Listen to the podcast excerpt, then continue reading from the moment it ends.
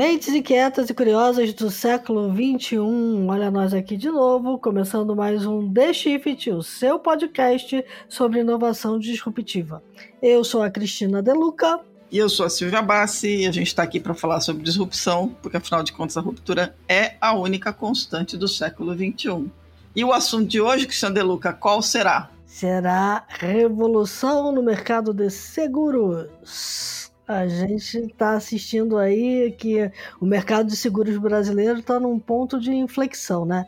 Os sinais mostram que deve acontecer um boom de insurtechs.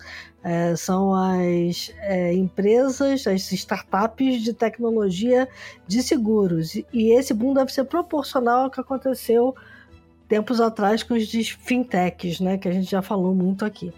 As peças desse ecossistema de seguros estão se mexendo com a chegada de novos players é, incluindo aí bancos digitais como o Inter, o C6, o Nubank, que passaram a oferecer produtos de seguro em suas plataformas digitais.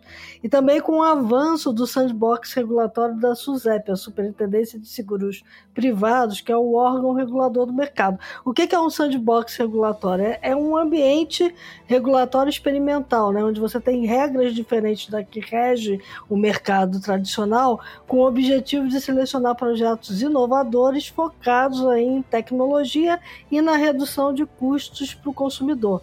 Então, entre os critérios de análise para os projetos que estão lá, estão a apresentação de produtos e serviços que possam ser vendidos em escala, entregando novas propostas de valor, colocando o cliente no centro com uma experiência de usuário perfeita, né? a famosa UX, baixa fricção, muitas vezes seguros por demanda de baixo custo, né? E por aí vai, vem uma revolução nesse mercado. E para conversar com a gente sobre toda essa revolução que vai acontecer no mundo dos seguros e das finanças, a gente está aqui com Oliver Cunningham, sócio consultor de serviços financeiros da KPMG, e Igor Mascarenhas, fundador e CEO da startup Peer.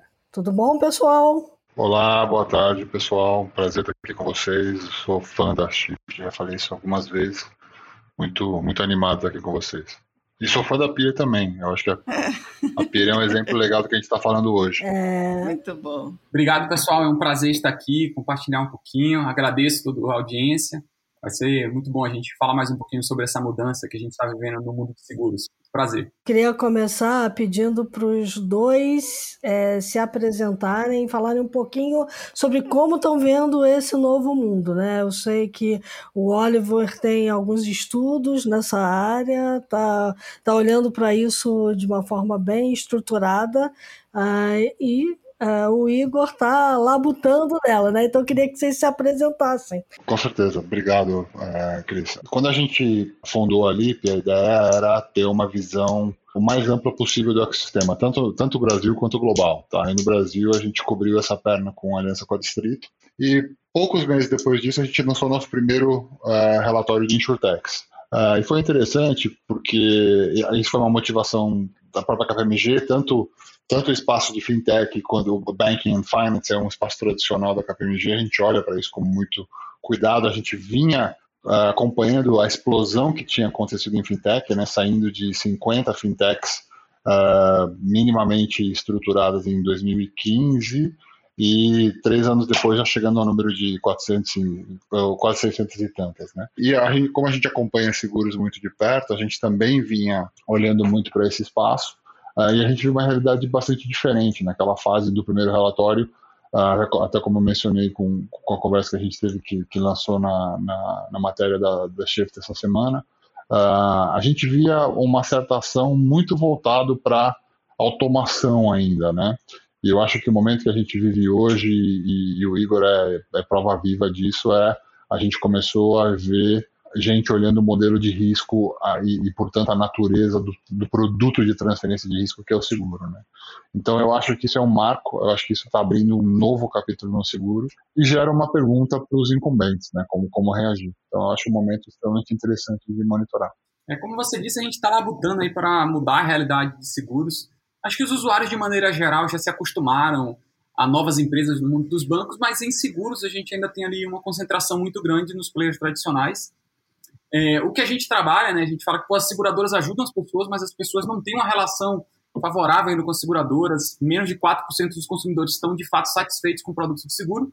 Quem contrata, mais de 80% tem medo ali, né, de não receber o seguro se ele precisar. A gente quer mudar essa relação, ter um seguro mais leve, é mais instantâneo, as pessoas podem confiar, a gente não quer que as pessoas mudem um medo pelo outro, né? Então, a gente tem entregue aí um produto, a gente é a primeira seguradora digital do Brasil, tem se posicionado aí com um produto é, com experiência encantadora, com preços acessíveis, e a gente está conseguindo entregar essa satisfação, essa retenção para os nossos usuários, então a gente está muito feliz em ver que é possível que as pessoas amem uma seguradora e tenham uma relação com ela muito mais leve e duradoura.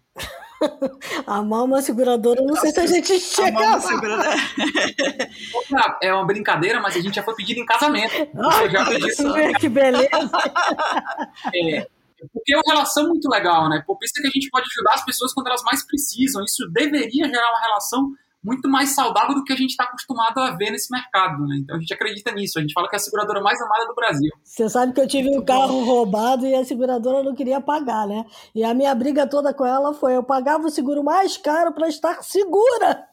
Então, como você não vai pagar? Tá? Assim, foi foi uma, uma luta, mas ela pagou. No final das contas, pagou. Mas olha, é uma brincadeira com o Igor, evidentemente, porque eu tô falando de uma seguradora antiga. Tem mais de 20 anos que meu carro foi roubado. Mas, enfim, é, a relação com o seguro nunca foi uma relação fácil. E vocês têm toda a missão para mudar isso, né? Eu acho que isso se reflete, no final das contas, na penetração do produto, né? Quando a gente pega o PIB brasileiro, menos de 4% é seguros. Quando você vai para os Estados Unidos, quase 11% do PIB é em seguros. Aí você vai menos de 30% da frota brasileira de automóveis tem seguro, menos de 10% das casas, menos de 2% das pessoas têm seguro de vida. Então a gente acredita que isso acaba se refletindo na ausência de penetração do produto. E quando a gente olha na nossa base, tiver um crescimento muito orgânico das pessoas recomendando, mais de 75% dos nossos clientes de automóvel não tinham seguro antes da PIR. Quando a gente fala dos nossos clientes de celular, mais de 50% nunca tiveram nenhum tipo de seguro na vida. Então, quando a gente prova que a gente entrega um seguro que é simples, que é acessível, que as pessoas confiam, elas querem contratar. Então, é exatamente esse crescimento mais orgânico, mais baseado na recomendação de um produto que é simples de ser utilizado, de ser entendido, é o que a gente acredita como crescimento no longo prazo. Né? Muito legal. É, acho, acho que todo mundo, é, de alguma forma, te, tem uma experiência não muito feliz né, com, com seguros, ou porque é muito caro, do jeito que você precisa, ou porque custa para receber. E, e o Oliver falou uma, uma, algumas, alguns termos, como pure play. É, eu acho que vale a pena a gente abordar um pouco isso. Pelo que eu estou olhando para o cenário, que a gente até, que o João fez uma, essa matéria super boa, e que vocês, inclusive, estão nela, é, a gente está olhando para um cenário interessante, né? Você tem os incumbentes sendo desafiadas aí, né? No mercado, elas não, não têm, a, é, é difícil para elas, basta os números que o Igor mostrou. E ao mesmo tempo você tem as fintechs, né, que não eram pure play, ou seja, não eram empresas que nasceram para o mercado, não nasceram como insurtechs, também querendo um pedaço desse mercado. Igor, você está meio ensanduichado? Você, tá, você vê um assédio dos dois lados para pegar um pedaço desse teu mercado aí? Eu acho que a gente vive uma penetração tão baixa de seguros e aí, em termos práticos, quem mais sofre com isso é o consumidor, né? Quando você tem ausência de produtos de qualidade. Então, eu acho que isso é oportunidade, porque para educar um mercado, e a gente tem um trabalho de educação, é muito custoso, né? Então, quando tem mais players que estão educando o mercado, apresentando diferentes produtos, apresentando diferentes possibilidades, eu acho que isso é bom para o consumidor. E uma empresa como a Peer, que é tão customer-centric, tudo que é bom para o consumidor, a gente considera que é bom para a Peer. Então, eu, eu fico feliz de ver esse aumento de players tentando educar o mercado, tentando trazer produtos com experiência superior. É, e hoje a gente continua crescendo. Eu costumo brincar que não é roubar monte, sabe? Tipo, a gente não está ali competindo e brigando. O que a gente está fazendo é conseguindo expandir esse mercado. Quanto mais gente que não tinha seguro se protege, se sente leve, que é esse o intuito do seguro, né? Deixar a pessoa tranquila. Eu acho que é melhor para o usuário.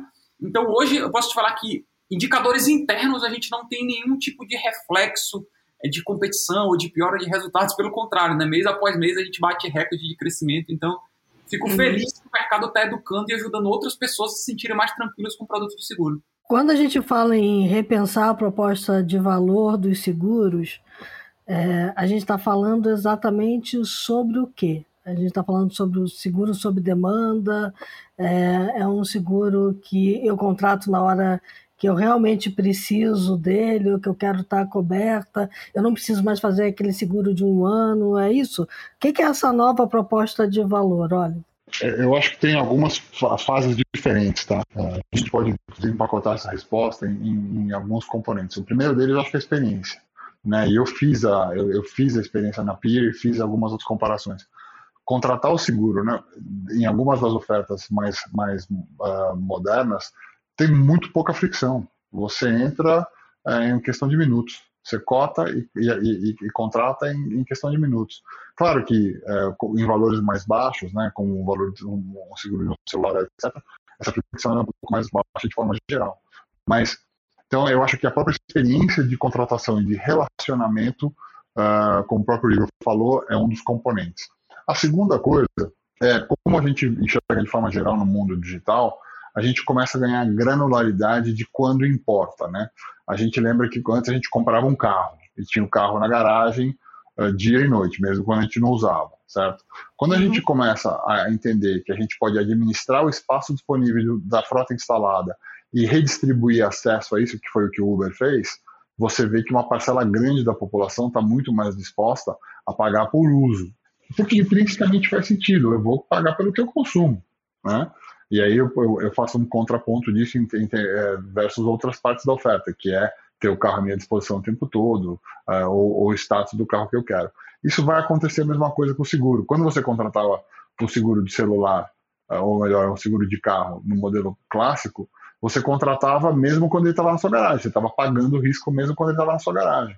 Quando eu, eu, eu começo a, a, por exemplo, ativar e desativar um seguro, porque eu, eu quero apenas pagar por transferência de risco quando eu estou exposto ao risco, uhum. é, uma, é um consumo altamente inteligente.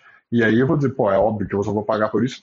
Então, então eu acho que a gente está desempacotando o risco melhor, a gente está usando dados para entender quando o risco acontece, quando o risco se materializa, e, e, e essa informação vai permitir que a gente é, entenda quando o cliente quer, precisa e quanto ele está disposto a pagar é, e que tipo de experiência ele quer ter de forma muito mais granular. E é isso que a gente está vendo, eu acho.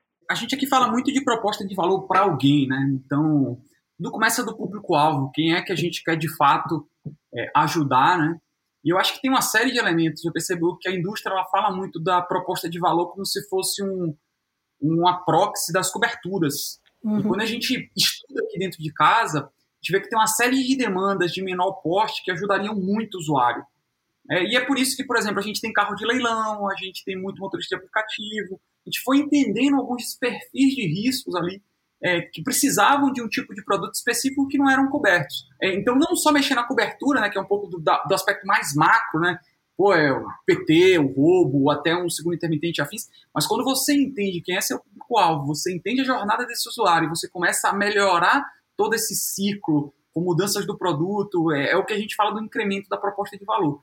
E aí a percepção na ótica do usuário é que o produto ele é perfeito. Eu falo, nossa, era exatamente o que eu pensava. Sabe aquilo tipo, eu nem estava pensando e eles já resolveram o meu problema? Então, esse sentimento de uma solução extremamente adequada para o problema de um usuário específico é o que a gente chama de proposta de valor.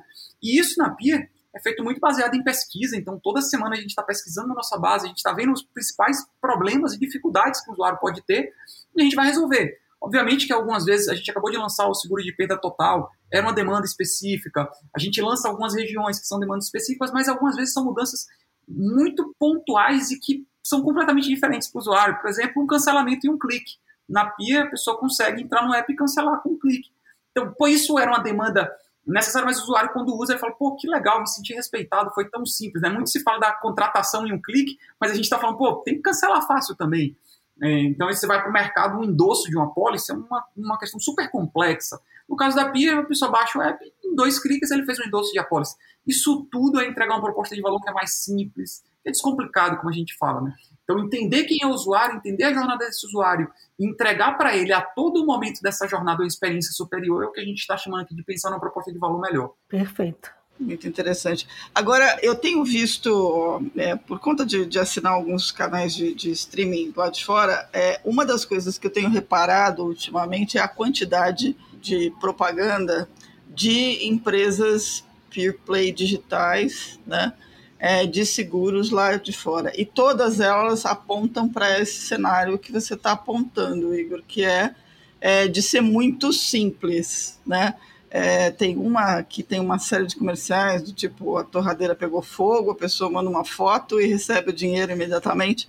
Existe não só essa busca pela, pela simplicidade e pela e aí você tocou num ponto que é interessante, que é pensar no consumidor, né? Quer dizer, eu, eu, tô, com, eu tô com uma dor de cabeça danada, né? Quebrou alguma coisa, eu perdi meu carro, fui roubado, eu não quero mais outra dor de cabeça. Eu acho que esse, esse é o ponto, né? A, a seguradora tem que estar do meu lado dizendo assim, não, desencana porque essa dor de cabeça eu resolvo. Como é que você identifica as, as necessidades do consumidor? Assim, pensando um pouco em termos de o que, que, o que, que é mais procurado, o que, que dá mais dor de cabeça, como é que é esse, esse juízo de valor que o consumidor faz do, do valor dos bens para a vida que ele leva hoje, né? É, tem um, um, lado mais digital, quer dizer, resolver o problema do celular é mais importante do que resolver o problema da, da perda do carro. Como é, como é que vocês desenham essas necessidades? É, pergunta bem técnica, né? Eu vou, vou, trazer uma frase da Clarice Lispector que eu gosto muito. Oh, yeah. Ela fala assim: que ninguém se engane, só consegue-se a simplicidade através de muito trabalho. É verdade. É, tá e eu acho que é exatamente isso que a gente está falando, né? A, a, simplicidade ela é um reflexo de muita pesquisa. Então, pô, a gente tem uma equipe de design que está o dia inteiro entendendo como é esse comportamento do consumidor, a gente é muito atento a indicadores internos, então a gente mede o NPS, que é um indicador de satisfação em várias etapas da jornada. A gente tem uma série de pesquisas internas e ao longo disso a gente vai detectando alguns pontos, até o nosso próprio atendimento é uma fonte super importante de insumos para o nosso produto. Então, ficar atento a esses diferentes sensores internos, seja uma pesquisa do NPS, seja um atendimento, seja uma, uma questão de falha no seu próprio é, experiência do usuário, isso tudo vai criando é, um backlog de possibilidades, e aí, obviamente, que a gente vai priorizar aquilo que é mais crítico. Normalmente, a gente tenta resolver muito é, a raiz do problema ao invés de resolver o problema.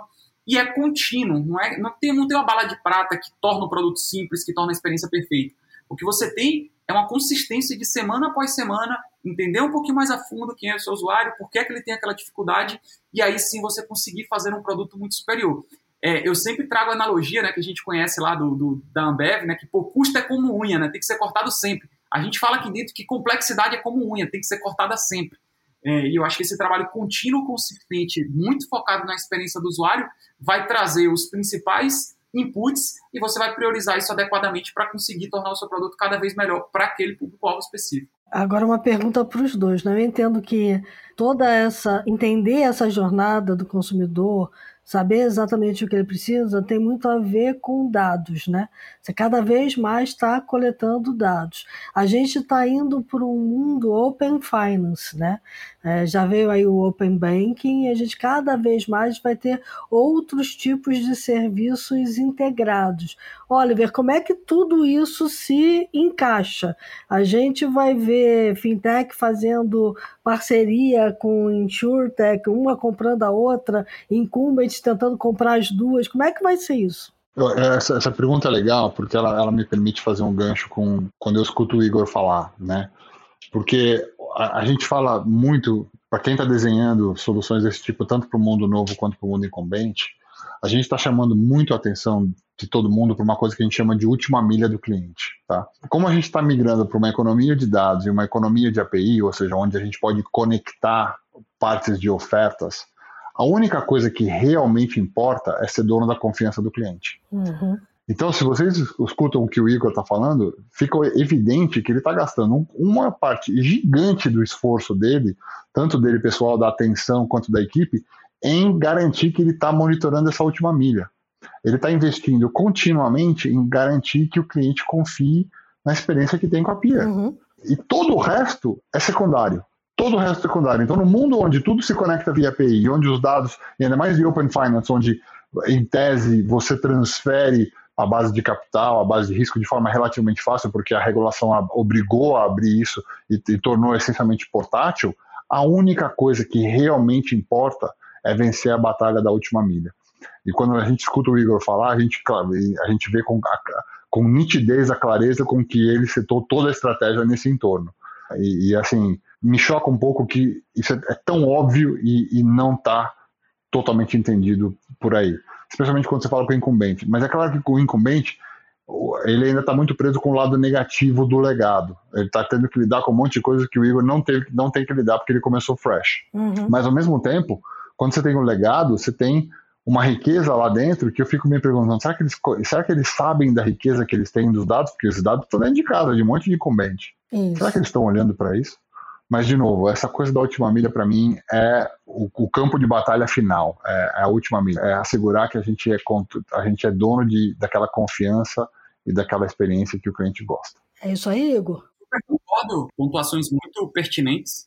É, a minha visão é que no longo prazo os seguros eles vão ter um potencial de intercambiabilidade muito alto. Então você vai poder migrar de uma seguradora para outra com muita facilidade. Hoje esse não é um processo simples, você tem a tabela de curto prazo, você tem ali para a ótica do usuário tanto a dificuldade do processo quanto, quanto uma dificuldade econômica. E quando você tiver mais intercambiabilidade de apólices, cada vez vai ser mais claro a comparação de proposta de valor e com que marca você quer se conectar no longo prazo, né? Então acho que é super importante você de fato ter um cliente que respeite a empresa que ele faz parte, né? Acho que esse processo ele é construído no longo prazo, ele é um processo é, é, que demora, mas eu acho que é super importante para um ambiente onde a intercambiabilidade de, de produtos e a comparação vai ser muito mais eminente do que o que é hoje. E aí, só falando de dados que vocês citaram, eu acho que é super importante. Aqui na Pia a gente tem a cultura de perguntar muito pouco, mas de coletar um volume muito grande de informações para tomar decisões. E, e, eu sinto que quando eu vejo no mercado tem um, um buzz muito grande em cima de ciência de dados, sobre tomada de decisão em cima de dados, e eu olho que na PIR a gente coloca muito mais esforço em engenharia de dados, que é basicamente garantir que esse dado ele é acessível, ele é confiável, ele é real time. Então hoje a gente investe muito em nosso data lake, em como é que esses dados eles são disponíveis para a equipe. É, e aí você consegue com nível muito simples até de análise já fazer é, coisas muito robustas, né? Basta dizer que, é, por exemplo, o nosso recorde foi depois de 38 segundos uma pessoa receber um reembolso na PIA você usa toda a lógica aí de ciência de dados, mas o dado ele é muito confiável. Então, queria só realçar essa questão da confiabilidade da informação, da engenharia de dados, antes de você dar um próximo passo aí, que é a ciência de dados e é onde a beleza acontece. Você vai falar de inteligência artificial e afins, né? Engenharia e governança, né? Você precisa ter uma baita de uma governança de dados para isso tudo acontecer. Com certeza. É, e aí, de novo, é legal que é só você voltar para o início da conversa, que é respeitar o usuário, né? Uhum. Então, quando a gente vai pegar as regras de LGPD e afins, é, se você informa o usuário adequadamente, você trata aqueles dados como deveria, você acaba ficando 100% compliant, né? Então, hoje é uma preocupação nossa, tanto que a gente foi uma das primeiras seguradoras a já disponibilizar as informações para os usuários, a gente tem uma plataforma e tal. A gente é bem preocupado com essa questão de ficar compliant com a LGPD e, mais do que tudo, ser responsável com os dados dos usuários e deixar tudo muito transparente, né? Vocês têm várias ofertas de vários tipos de, de, seguro, né? Falando um pouco mais explicitamente sobre ofertas e desejos, o, o que, que as pessoas mais procuram, quais são, por ordem, né, as, as procuras maiores, aonde estão as grandes oportunidades? E, e onde que estão os grandes pontos de diferenciação? É oferecer coisas em períodos de tempo mais curtos, é oferecer coisas em, em valores menores, é valor, é tempo, é, disponibilidade só na hora que eu preciso, é tá comigo o tempo todo? Como é que funciona o, o, desejo do consumidor por esse set de seguros dele? A gente tem dois produtos, né? A gente tem um produto de celular e o um produto de automóvel. Uhum. É, aí são pesquisas diferentes, né? No produto de celular, a gente estudando, a gente percebeu que as coberturas elas não eram satisfatórias para o consumidor. O consumidor ele contratava o seguro e muitas vezes ele não estava coberto por uma série de exclusões ali, como exclusão de furto simples e afins. Então a gente primeiro foi entender essas coberturas, a gente criou um pool de coberturas que era mais amplo. A gente tem um seguro que é sem franquia, sem carência, é mensal, você está instantaneamente protegido. Então esse pool aí de, de, de coberturas e características de simplicidade foram muito matadoras para o produto de celular e é isso que a gente tem crescido bastante. É, já no automóvel, quando a gente foi entender ali por que, que as pessoas, grande parte das pessoas não tem seguros, é, a gente chegou à conclusão ali que tinha uma questão de preço, os seguros eram muito caros, e também os seguros eles eram muito complexos. Então, puta, aquilo você vai contratar um seguro para seu carro se for roubado, ter algum problema, você tem que pagar até o encanador da sua casa. É verdade. Então a gente tentou enxugar o que seria o mínimo que o usuário gostaria, e a gente tem um produto que é mensal, também sem franquia, sem carência, é, com coberturas reduzidas, que é assistência furto roubo PT.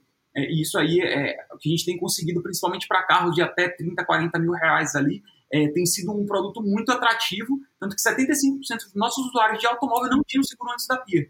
Então a gente endereça muito bem ali aquela dor de um mercado não atendido, né?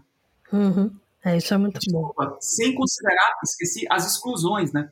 Você tinha uma série de problemas, ah, o carro com mais de X anos, o carro que vinha de um leilão, é o carro que tinha sinistro, é um carro de algumas determinadas regiões, então a gente também entendeu muito essa dificuldade de aceitação. Então, entendendo ali alguns é, perfis que eles tinham muita dificuldade, ele até queria ter seguro, mas ele nem conseguia, a gente também conseguiu reduzir esse nível de exclusão ali de perfis e a gente tem conseguido crescer num ritmo super interessante. Perfeito. Eu, eu queria falar um pouquinho sobre esse sandbox da SUSEP, né? É, qual é a expectativa de vocês depois que o prazo acabar? Alguns seguros vão ficar? Não tem mais volta? Eu acho que sim, mas eu acho que isso tem menos a ver com o sandbox. O sandbox é apenas um veículo como eu, como eu falei na matéria, né, eu, eu acho que é muito importante o regulador ser neutro na, na inovação. Uhum. É, ele também não precisa ser necessariamente um advocate, não é o papel do regulador. Mas se ele criar as condições, uh, o mercado vai se encarregar de fazer exatamente o que o, o, o assim, se a gente parar para decantar o que o Igor está nos contando, o Igor está nos dando uma aula gigante de product market fit. Sim. Né? Uhum. E assim, ele está constantemente focado na questão de, putz, qual é o fit que o mercado está precisando, e ele vai lá e põe o produto. É, por isso que ele explicou em tanto detalhe a diferença dos dois, né? Uhum. Então, é, essa questão do product market fit, se ela for validada no sandbox, pode tirar o sandbox, que ela vai existir sem o sandbox, a não ser que o regulador vá lá de fato e proíba mas é, a mensagem fundamental que eu estou tentando trazer aqui é o seguinte: é muito mais importante o market fit perdurar no tempo do que o, a existência do sandbox. O sandbox ele acelera, facilita e eventualmente até cria condições para acontecer. Mas a verdade final de um product market fit é o que vai comandar em algo que deve existir ou não e tudo mais. Perfeito. Nem, nem sei se tem o que complementar aí, né? Eu tenho que concordar integralmente. é, mas assim, só elogiando eu acho que é uma iniciativa muito boa da SUSEP, eu acho que é permitir novos modelos, principalmente de subscrição de risco, que era uma grande limitação ali é, fora do, do sandbox. E eu acho que até conceitualmente, né, a gente tem três anos de operação, então realmente a ideia é que em três anos você tem alguns casos que possam se tornar seguradoras, e a gente tem a segmentação agora, né, a gente tem quatro níveis de seguradoras na, no Brasil, então isso também simplifica o próximo passo. E algumas empresas, de fato, não, vão ter atingido o Product Market Fit ou não vão ter conseguido propor uma proposta de valor que faça sentido para o usuário e elas vão é, declinar. Então, ter o sandbox permite que o espaço regulador avalie mais de perto essas empresas, teste modelos com mais cuidado e consiga que alguns modelos deem um próximo passo e virem ali uma seguradora segmentada, provavelmente um S3, ou de fato aqueles modelos não vão ser efetivos e eles vão ser descontinuados. Então, eu acho que é uma iniciativa muito positiva de novo, que ajuda o usuário na ponta, né? Então acaba o consumidor que acaba sendo, sendo agraciado com o processo, mas eu acho que é, é muito positivo é, a gente ter um regulador que está disposto a esse tipo de iniciativa. Isso, isso, isso muda tudo, eu acho. É, é como eu falo, né? Se a gente agora for botar um pouco mais de foco na questão do papel do regulador em si, é fundamental que o regulador não seja um, um bloqueador de inovação e é importante que ele também não seja um acelerador necessariamente mas ele é, é que nem juiz num jogo. Quanto menos ele aparecer, mais o jogo funciona bem, tanto nas regras quanto na qualidade do, do da, da, da, técnica jogada.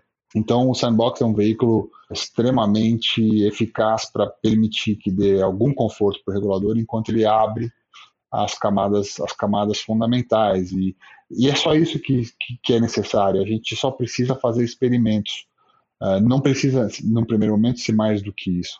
Então, uh, tanto no mundo financeiro de, de banking, que, que aconteceu um pouco antes, mas felizmente o regulador SUSEP do Brasil seguiu, seguiu no mesmo, no mesmo caminho, é criar essas condições uh, para os experimentos acontecerem, porque aí a gente vai descobrir na prática aquilo que tem que ficar aquilo que nunca deveria ter nem sido considerado, mas é, é, é melhor que tenha sido e tenha provado errado do que o contrário. É, nesse segmento financeiro a gente está vendo muito sandbox regulatórios. Eu, eu, espero ver em outros segmentos também tão regulados quanto a gente é, poder destravar a inovação. Né? A área de saúde, por exemplo, é, telemedicina é uma coisa que a gente precisa urgentemente. Teve que vir uma pandemia para destravar, né? Esse é um ponto muito importante. Eu acho que essa máxima de quanto mais regulado, mais valioso o sandbox podia capturar essa tua frase aí e botar na parede. tá certo. É uma, uma coisa interessante, o John Maeda soltou o relatório dele de CX a semana passada, e ele fala de duas coisas que vão um pouquinho na linha do que a gente está falando. A primeira é, que naquela pirâmide de Maslow, é, depois da, da pandemia, as necessidades mudaram um pouco e agora as pessoas buscam um set né, de segurança no, na base. Né, e essa segurança passa por um conjunto de coisas que vão desde a segurança física, né, de saúde, até a própria segurança digital. E uma outra, um outro aspecto que é interessante, que ele fala sobre a questão do, do cisne negro, né? Ele diz que as pessoas olham muito para o Black Swan como sendo um, um episódio ruim, né? quando, na, em boa parte das vezes, ele desencadeia coisas boas, né? Ele desencadeia, ele meio que destrava, né, ele obriga o destravamento de coisas que estavam enroladas. Eu acho que é a questão que a Cris tocou da telemedicina, que precisou de uma pandemia, e agora a gente está vendo uma coisa interessante, que no meio da pandemia toda, esse movimento de sandbox, é, que afeta vários aspectos né, na área de, de, de, do mercado de finanças e de serviços financeiros, está trazendo mais democratização e mais acesso para muita gente. A gente vai daqui para onde agora, na opinião de vocês? Qual, qual é a evolução? É, Igor, vocês receberam um investimento né, de 14 milhões de dólares, 14,5 milhões de dólares. É, e Oliveira, você está estudando esse cenário. Eu queria entender de vocês para onde a gente está indo, né? Para onde a Pia está indo, Igor, e para onde o cenário está indo, Oliver. No nosso caso é muito simples, assim. A gente acabou de receber esse investimento, foi um investimento legal, com bons investidores a gente tem mais de 100 mil pessoas na fila de espera para contratar a Pia, né? É um negócio que chega a me deixar triste pensar que tem tanta gente ali que gostaria é, de ter um, a vida deles protegida pela Pia a gente não consegue ainda. Então, uhum. eu diria que grande parte do nosso esforço vai ser para continuar olhando para os membros, continuar dando atenção devida, é, conseguir diminuir essa fila de espera é, e entregar mais leveza para os nossos usuários, assim. É, isso basicamente é um grande investimento em produto, tecnologia, design, é, que são os pilares ali para você ter uma experiência em um produto cada vez melhor. Então, o nosso foco hoje ele é muito é, fazer melhor o que a gente já faz para um volume maior de pessoas e conseguir levar mais leveza na vida das pessoas. Eu acho que isso é, é simples, mas é de fato o que a gente discute toda semana. Né? Como é que a gente consegue ser melhor para os clientes que acreditam na PIA, como é que a gente consegue deixar é, a lista menor e aceitar mais pessoas ao longo do tempo. Né? Então, foco produto alto celular, é expandir essa base e ter cada vez mais pessoas protegidas para a gente. Tá. É, o, acho que o, o Igor está descrevendo, ele, ele, claramente já está, é, com o Product Marketer equilibrado, ele está na, na, briga por escalabilidade, né? que, é, que é obviamente o momento. Quando a gente olha para o todo, pessoal, eu, eu confesso que para mim essa coisa de mundo de cristal é muito de economia da economia antiga, sabe? Como a gente vivia fora de um ambiente tão volátil, uh, era muito mais fácil fazer previsão e você errava pouco. Eu já abandonei a, a mania de olhar de bola de cristal. Eu olho muito mais a capacidade de adaptabilidade. Claro. Para mim é, para mim é, é por isso que eu bato tanto na questão do, do, do, processo que o Igor nos descreveu. Vocês podem ver que aquilo é o dia a dia dele. Porque a hora que o cliente dele começar a mostrar que está querendo ir para outro lado, ele vai reagir rápido. Para mim, essa é a grande questão. E o que eu acho, e, e eu estou mencionando isso dentro da tua pergunta, porque eu acho que é isso que vai predominar. Tá? Quem conseguir embutir cada vez mais essa capacidade de ouvir mercado e embutir a, a resposta de tecnologia que é um modelo de tecnologia completamente novo, né? Ele, ele, repensa o que era o uso de tecnologia de sustentação, né? Que era o meu RP. Aqui nós estamos falando de tecnologia na vitrine. A tecnologia do Igor é tecnologia de vitrine. E ele usa essa tecnologia para colar no cliente dele, escutar, acompanhar o comportamento dele e reagir o mais rápido possível. Isso é uma competência difícil de se desenvolver. Tá todo mundo brigando para ter isso é, e brigando para largar, uh, uh, desaprender uma série de coisas que, que ao longo do, dos 100 anos de de economia tayloriana a gente aprendeu, né? Então, mas assim, a minha aposta, se eu fosse apostar em alguma coisa, é Agora que a gente chegou nessa onda de que o primeiro momento de automatiza aquilo que nós já tínhamos está sendo superado, uhum. então tem players, tem plays novos mostrando claramente que tem uma equação de valor nova a se buscar. A gente vai ver isso aumentar, por isso que eu apostei num crescimento acelerado nisso, porque tem, tem muito chão a se ganhar, como o Igor falou, a gente tem muita cobertura a fazer, porque o mercado está muito mais descoberto do que coberto, né, em termos de risco e a gente vai ver uma predominância de modelos que são capazes de ouvir e atender essas coisas. É, coisas que ele usou na frase dele, putz, era nichado, a gente ouviu, viu que tinha essa abertura. O problema é que quando você destrava um espaço desse, o problema não, a beleza, quando você destrava um espaço desse, você começa a ter filando na tua porta. É Foi o que a gente viu com todos os players digitais. Uhum. Então, assim, não tenho bola de cristal, não sei para onde vai, mas dado o momento que a gente está vendo, que a gente já observou, já tem evidência de é, equações de valor destravadas, viáveis e dando resultado, a gente vai ver uma corrida grande para esse espaço. É, se eu fosse sumarizar, eu falaria assim. É, eu, eu, vou até complementar, porque eu acho que é interessante. Ele tocou muito na questão da flexibilidade, né? E eu acho que a gente, como peer, está o tempo todo discutindo flexibilidade operacional. Vou trazer aqui de maneira prática, né? Se você for pegar o fluxo aí padrão da, da indústria, você vai ter um corretor que vai interagir, vai educar o consumidor, que vai ajudar na comercialização do produto, depois você vai ter uma seguradora que, de regra, vai ser responsável pela subscrição do risco. E você vai ter internamente, até a figura que ele citou, do RP. E o RP ele é muito responsável pelo como você gere a sua carteira, como você conversa com o regulador.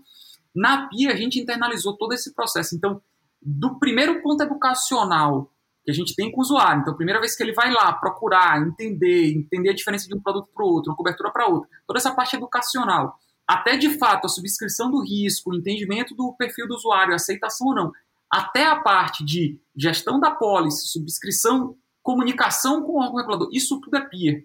Então isso faz com que a gente tenha uma flexibilidade de alteração de produto. Tem semana que a gente chega a fazer 10 alterações no nosso produto.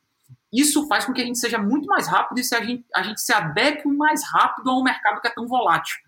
E a gente o tempo todo está pensando qual é o tipo de legado que a gente. Porque ao, ao, longo do tempo você vai construindo, né? Você vai aumentando, a gente fala, pô, qual é o tipo de legado que a gente quer eliminar para aumentar a nossa flexibilidade, porque o débito técnico ele acaba diminuindo a flexibilidade e a velocidade da companhia, que faz com que você responda mais lentamente a um cenário que é incerto e volátil. Então, essa questão de ficar muito atento aos sinais do mercado, criar uma empresa que é flexível, para que você consiga responder rápido e estar tá sempre integrando o que o cliente precisa, é super importante. Eu gosto bastante dessa visão. Você deu uma lição importante aí também, que é exatamente a sabedoria do momento é, de escalar né? É, que às vezes é, muitas startups acabam enfiando os pés pelas mãos, né? E crescem antes da hora. Qual seria hoje, assim, não sei se você vai poder abrir isso, mas aonde você vê o gargalo aí para sua escalabilidade? Perfeito. É, só para pegar, hoje a gente mede vários pontos da etapa da, da jornada do usuário, a gente mensura ali a, o NPS de cada etapa da jornada, então a gente consegue saber semana após semana como é que o aumento de volume está interferindo na qualidade da experiência do usuário e efetivamente você pode ir controlando isso. É, quando você pega o, o indicador com maior correlação né, futura com o crescimento é o NPS, então por isso essa preocupação de acompanhar o NPS. Tá. No caso de uma seguradora, diferente de uma empresa que vende sapato, quanto mais sapato você vende, melhor é a sua empresa e obviamente você tem todas as dificuldades de escalabilidade. No nosso caso, o risco acoplado à venda é grande. Então a gente precisa, a gente pega mês a mês, né, o que a gente chama de um cohort de usuário, entende como é que foi o comportamento dele, tanto em retenção quanto em loss, em sinistralidade, para conseguir dar um próximo passo em compra de risco. Então eu diria que a grande complexidade do crescimento de uma seguradora é garantir que o risco que você está aceitando ele é compatível com a sua capacidade financeira. Então hoje, maior gargalo, sem dúvida, é você conseguir dar vazão é, para o risco que você tem acesso para comprar ou não ao longo do tempo, garantindo que você é solvente eh, no crescimento. Porque crescer é muito custoso em termos de solvência. Então, esse é, sem dúvida, o maior gargalo da Pier hoje. Perfeito. Deixa eu fazer uma última pergunta para os dois. É, olhando para esse mercado que está mudando aí todo, né, de Open Finance de um modo geral, se vocês tivessem que dar um único conselho para quem vai entrar no mercado, que conselho você daria? A gente fala um pouco do cisne negro, ah. É, eu não acho que a pandemia foi um cisne negro, tá? Porque tinha gente avisando. Uhum, Mas quando o Taleb, e eu sou um talebiano na essência, quando o Taleb escreveu o Cisne Negro, ele não tinha uma resposta para como fazer, como o que fazer em relação a um cisne negro, como se preparar. Uhum. E depois disso ele escreveu o Antifrágil. E eu não consigo desassociar o conceito de antifrágil e tudo que ele traz para a vida de alguém ou de uma organização, não importa o organismo, porque ele fala muito sobre essa mudança de filosofia. Escuta, esquece de olhar para o passado para olhar para frente. Isso não é garantia de nada, muito pelo contrário. Isso te traz um falso senso de segurança. Você acha que você vai conseguir prever as coisas, por isso que eu fui, fiz aquela brincadeira da bola de cristal, mas eu não brinco, não. Eu faço questão de não fazer isso uh, é, é, imprevisível demais. Uh, e isso faz com que você, então, comece a fazer investimentos. E o Rico tocou nessa questão né, de uh, outra, outro aspecto importante do modelo de gestão dele que, que fica evidente é o quanto ele investe em adaptabilidade e flexibilização. É algo que eu converso com os meus clientes o tempo todo. Quer dizer, Uh, e infelizmente eu vejo um, um índice de, de, agilidade organizacional muito baixo ainda. A gente, a, gente, uh, a gente vem cimentando os nossos processos em modelos industriais clássicos ao longo dos últimos 100 anos e a gente eh, esse modelo não vai nos levar para frente. Uh, então, comprem o livro, leiam o Antifrágil e, e comecem a interpretar como isso muda a sua forma de olhar para o seu dia a dia, que eu acho que tem parte importante das mensagens aí. Eu acho que seria a minha, a minha forma de falar em um conselho ser o mais amplo possível. tá certo. Igor. Talvez o, o que eu falaria, né? É engraçado que é. Talvez funcionaria para o cara que criou uma empresa em 1900, mas seria, velho, converse com o seu consumidor. Converse com o consumidor, entenda a dor dele e fale com o seu consumidor.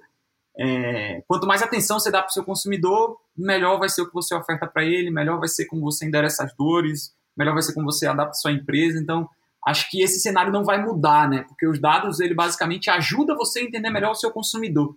Mas no final das contas, é, velho, entenda seu consumidor, fale com o seu consumidor, escute seu consumidor, é, e aí pense em próximos passos. Muito bom. Vamos para os insights? Vamos lá para os insights.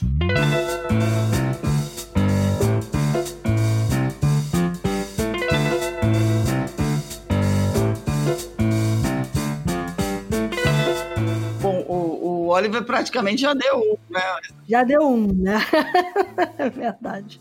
Oliver, quer dar o seu insight? Eu vou continuar na mesma linha, mas eu acho que estudem, vamos estudar a agilidade organizacional. E, e, e ao fazer isso, a gente vai ter que literalmente desmontar modelos que, um, a gente levou 100 anos para criar, dois, eles nos trouxeram até aqui, então eles estão carregados de segurança, de, de sucesso, e, e, por isso está sendo tão doído para ser jogado fora, porque eu ainda vejo a desconexão que a gente tem. Histórias do Igor, que é claramente um product market fit voando, e agora é uma questão de escalabilidade, que é difícil para burro, mas o mais difícil ele já fez é, que é o sonho dourado de qualquer cliente incumbente, que está tá, tá bastante longe disso.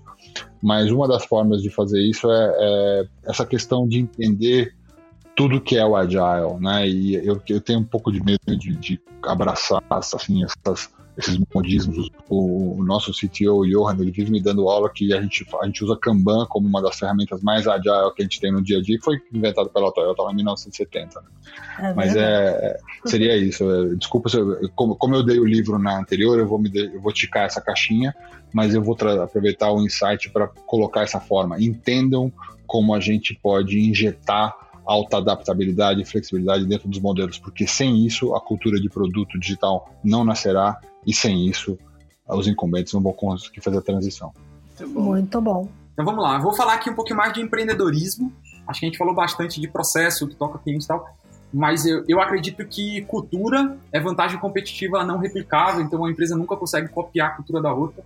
Então, pensar na construção de cultura é super importante. A cultura ela acaba sendo refletida na sua proposta de valor, no seu produto, em como você trata é, o seu cliente. Então, minha recomendação aqui vão ser tópicos de cultura. Particularmente, tem um livro aí da cultura do Netflix, que é uma empresa que a gente admira muito, que é A Regra é Não Ter Regras.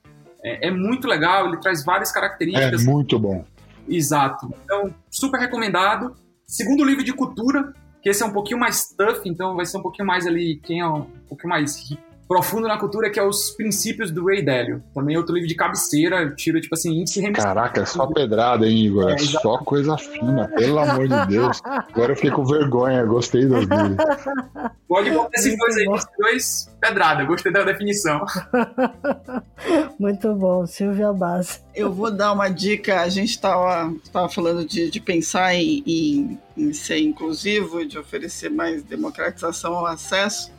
É, nessa linha que também aborda o Paz de Inclusão, tem um livro chamado Building for Everyone, que é da Anne Jean-Baptiste. Ela é fundadora de. Ela, ela é head de, de, de inclusão de produto no Google, tem uma empresa de diversidade e o livro é um livro muito interessante de como é que você tem que pensar é, o desenho de produto né, para conseguir que ele seja absolutamente inclusivo.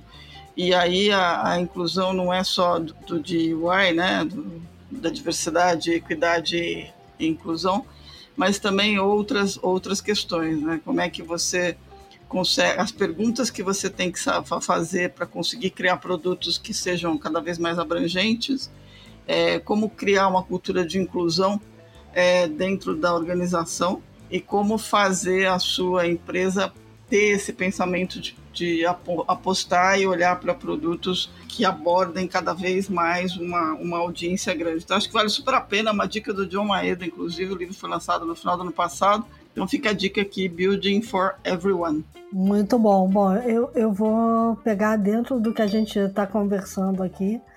Tem um livro é, que foi lançado por quatro mulheres. Ele foi lançado em 2018 na Inglaterra é, não sei se vocês conhecem, se chama The InsurTech Book.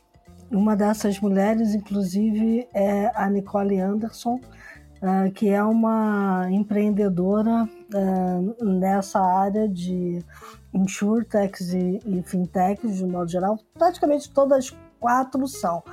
Mas o, o, livro é muito legal porque elas, na verdade, fizeram uma compilação de artigos escritos no mundo todo de quem está, é, desde 2018, abrindo esse caminho, né?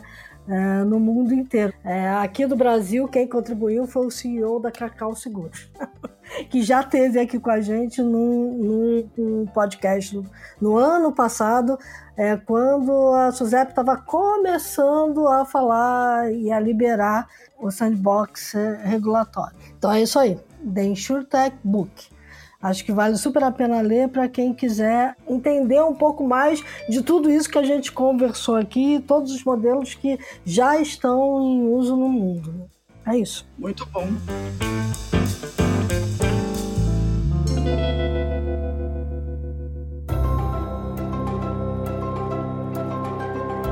Sensacional, muito bom. Gente, Igor, Oliver, muito grata por vocês terem participado com a gente. Acho que a conversa é uma conversa que vai longe, porque as oportunidades estão aí, né? Não querendo usar bola de cristal, como diz o Oliver, eu acho que o caminho é olhar para o consumidor, como explica o Igor. Então, acho que a gente está no caminho certo. Muito grata de novo a vocês dois por terem participado com a gente aqui da conversa. Do meu lado, uh, bom, primeira honra, eu já falei para vocês dez vezes, eu sou fã do The Shift, acho que poucas Uh, poucos veículos capturaram os Zeitgeist do momento como vocês, eu, eu, vejo isso muito puro. E o fato de vocês terem chamado o Igor e ele ter dado a aula que ele deu, e agradeço demais por ter tido o privilégio de conhecê-lo e estar com ele hoje, uh, muito obrigado, só me sinto muito lisonjeado. Pô, a gente é que agradece. A gente agradece aos dois, foi muito legal. Muito bom, aprendi muito também, Oliver. Foi sensacional aí. Obrigado pelo convite, obrigado por a gente poder compartilhar um pouquinho aqui. Foi muito bom. Obrigado mesmo. Muito bacana. Bom, a todo mundo que nos acompanhou, obrigado pela audiência. Dicas, sugestões, críticas, elogios. theshift.b9.com.br. Fiquem bem, fiquem seguros, né? Que é o tema deste episódio, por acaso, mas é, vai muito além disso. Fiquem seguros, a gente está no meio da pandemia. Se cuidem, cuidem dos seus e até a próxima. É isso aí, gente. Lembre-se, enquanto a gente estava conversando aqui, o mundo lá fora continuou mudando muito. Até já.